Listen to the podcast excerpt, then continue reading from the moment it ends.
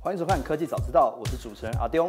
今天跟我们一起对谈的有呃研究中心的副总监 Tony，你好，好，我们电子时报召集人凯奇。Hello，大家好。那今天要跟大家分享的是今年下半你应该知道的半导体三大变局。第一个，我们看到巨人 Intel 跛脚了吗？他所宣布的委外代工计划，我们怎么看？第二个，台湾不但有护国神山，更有护国神人，为什么我们还是得叫台积第一名？最后，我们要来探讨说，这个英国的 IP 设计服务大厂安谋到底花落谁家？到底是众星拱月还是待价而沽？孙正义的如意算盘是什么？好，我们先来看看说所谓的这个 Intel 的这件事情。我们想先请教一下 Tony，Intel 在我们的半导体产业当中扮演一个什么样的角色？是 Intel 从从过去以来一直是半导体业界最大的一个公司啊，但目前扣除掉三星之外，它还最近十年大概有呃八九年都还是那个最大的半导体公司，所以它在呃半导体业界的地位是呃算是最领先的。那我们可以说，一九八零到两千年时代是个 PC 的时代，这个时代最重要的两家公司就是 Intel 跟微软。是，诶，我们知道 Intel 是所谓的这个 IDM 公司，我们请 Tony 跟我们解释一下 IDM 公司跟我们现在所大家常听到这所谓的晶圆代工模式有哪些的一个不一样？好，IDM 就是整合制造公司啊，那就是说，呃，从晶片的设计、制造一直到封测，都是一条龙的在一家公司把它做完。了解了解。那他今天他突然宣布了说这个委外代工的计划，我们业界有很多的朋友说，诶，这是一个震撼弹。我们请教一下凯奇，这个事情您怎么看？说 Intel 突然抛出一个这样的事情，他到底在想什么？我觉得是台面上一定是说，呃，我还是第一名，但是我们不介意给另外一个第一名一起来合作看看。那台面下的话，应该就是制成的技术有一点 gap，需要找一个方法追上它。那我觉得现在他最缺的是时间，所以找台积电来当救火队是一个好的方法。了解。嘿，那当然，既然我来台积电了，我这么大咖，你要好好服务我啊。那我不管说能不能卡到 AMD 啦，在产能的帮产能的限制上，也是对它有点前置的效果。了解了解了解。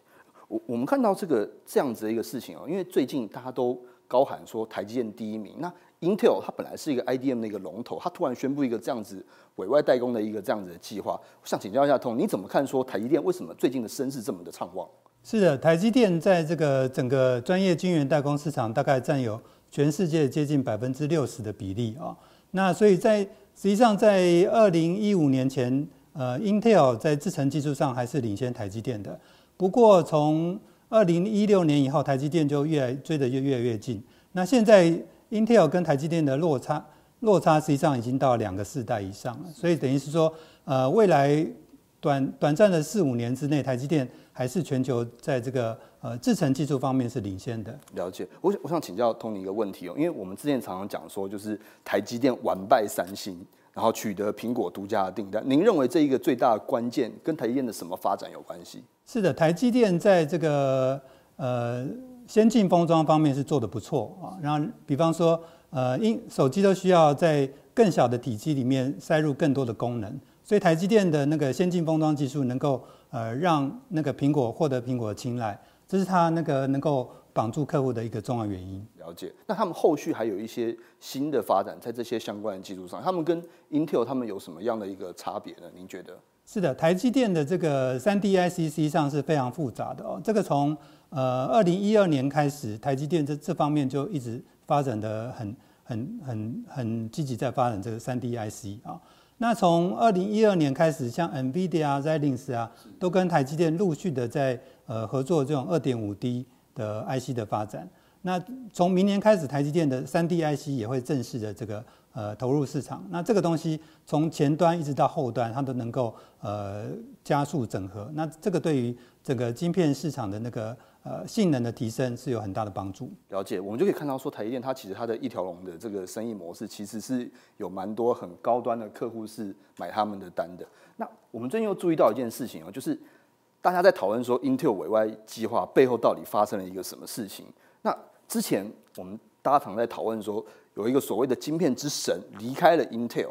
那我们想很想知道一个事情是说，Intel 究竟在人才的这个部分到底出了什么样的问题？它好像看起来有一些世代的一些流动。我们请教一下凯奇，这个部分到底我们应该怎么看这个状况？我们还是回到刚刚那个落后啊，落后这件事情，我们先定义一下，什么叫落后？什么时候叫救援呢？你看到你人家跑超过你的时候，你还不会叫救援呢？是跑超过你一段距离的时候，你发现你永远追不上他的时候，你就要叫叫呃叫救护车了，看有没有坐一段车子再上去跑。所以台积电现在就是法宝啊，跟打游戏一样，这个时候就开始用法宝了。那我们回头想嘛，Intel 缺钱吗？不缺，不缺不缺。缺技术吗？我认为他能领先这么久，他肯定也不缺技术。那钱、技术，再来就是人了。那我是觉得人才应该出现了一个很大的 gap。那有一说是，呃，前几年裁员的时候，很多老臣、那比较资深的人都走了，那新的人可能接不上，加上美国当地的工作机会，可能很多年轻人不再把半导体厂当做唯一的选择。你想想看，你戴口罩现在走在路上，你觉得很痛苦了。无尘室你待二十四小时看看，你有办法吗？对不对？所以我觉得人才是他现在最大的 gap。那他。现在找台积电救援，那自己有限的人才、更多的资金、领先的技术，再找另外一条新的路，甚至跳两个 generation，想办法去追，我觉得是一个方法，是一个缓兵之计啊。那他现在，我就说他现在最缺的是时间，所以现在叫救援，我觉得是合情合理啊。了解。我们又听到一个说法，我们大家常诶会听到说，台积电十万青年十万军，然后之前凯奇老大也有特别也专题报道过。就是台积电，虽然我们称它是护国神山，可是我们更要注意的是背后的护国神人。那就请教凯奇，您怎么看说台湾的这样子的一个这些护国神人们的一些状况？我觉得台湾的公司，就是不要说台湾的公司，任何一家公司，你在追领先者的时候，你都是要二十四小时待命，时时刻刻的努力，这是基本配备，没办法，人家已经跑离那么前面的，所以人家在吃饭、睡觉、上厕所的时候，你就得继续跑。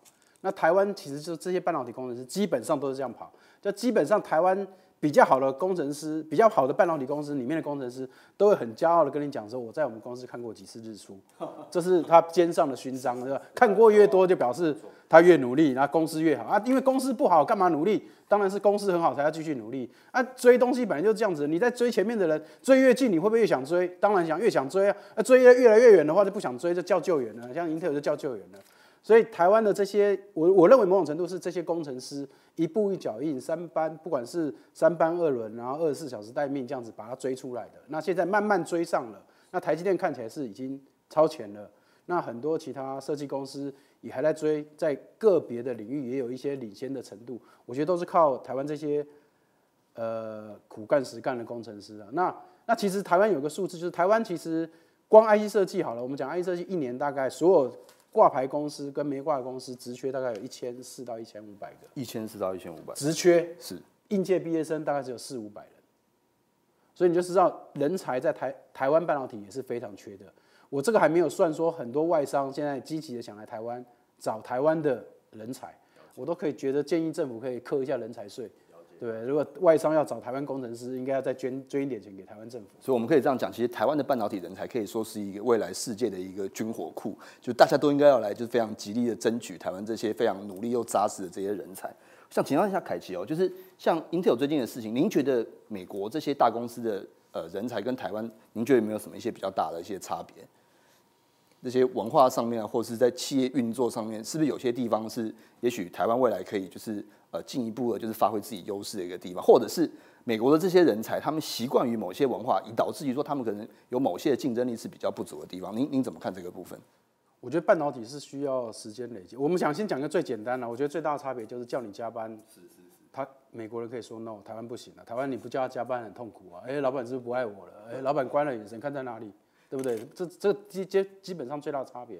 啊，第二个差别，我觉得是，我觉得还是工作机会啦。台湾其实半导体公司给的薪水，你不用想了，前十大前十大薪资最高，大概六七家都是半导体公司。那所以，所以他愿意付那么多钱，你就愿意做很多事情。那美国的话，其实半导当地的半导体公司其实已经不是薪水最好、福利最好的公司了。所以我觉得他在这边吸收人才就是变得比较窄。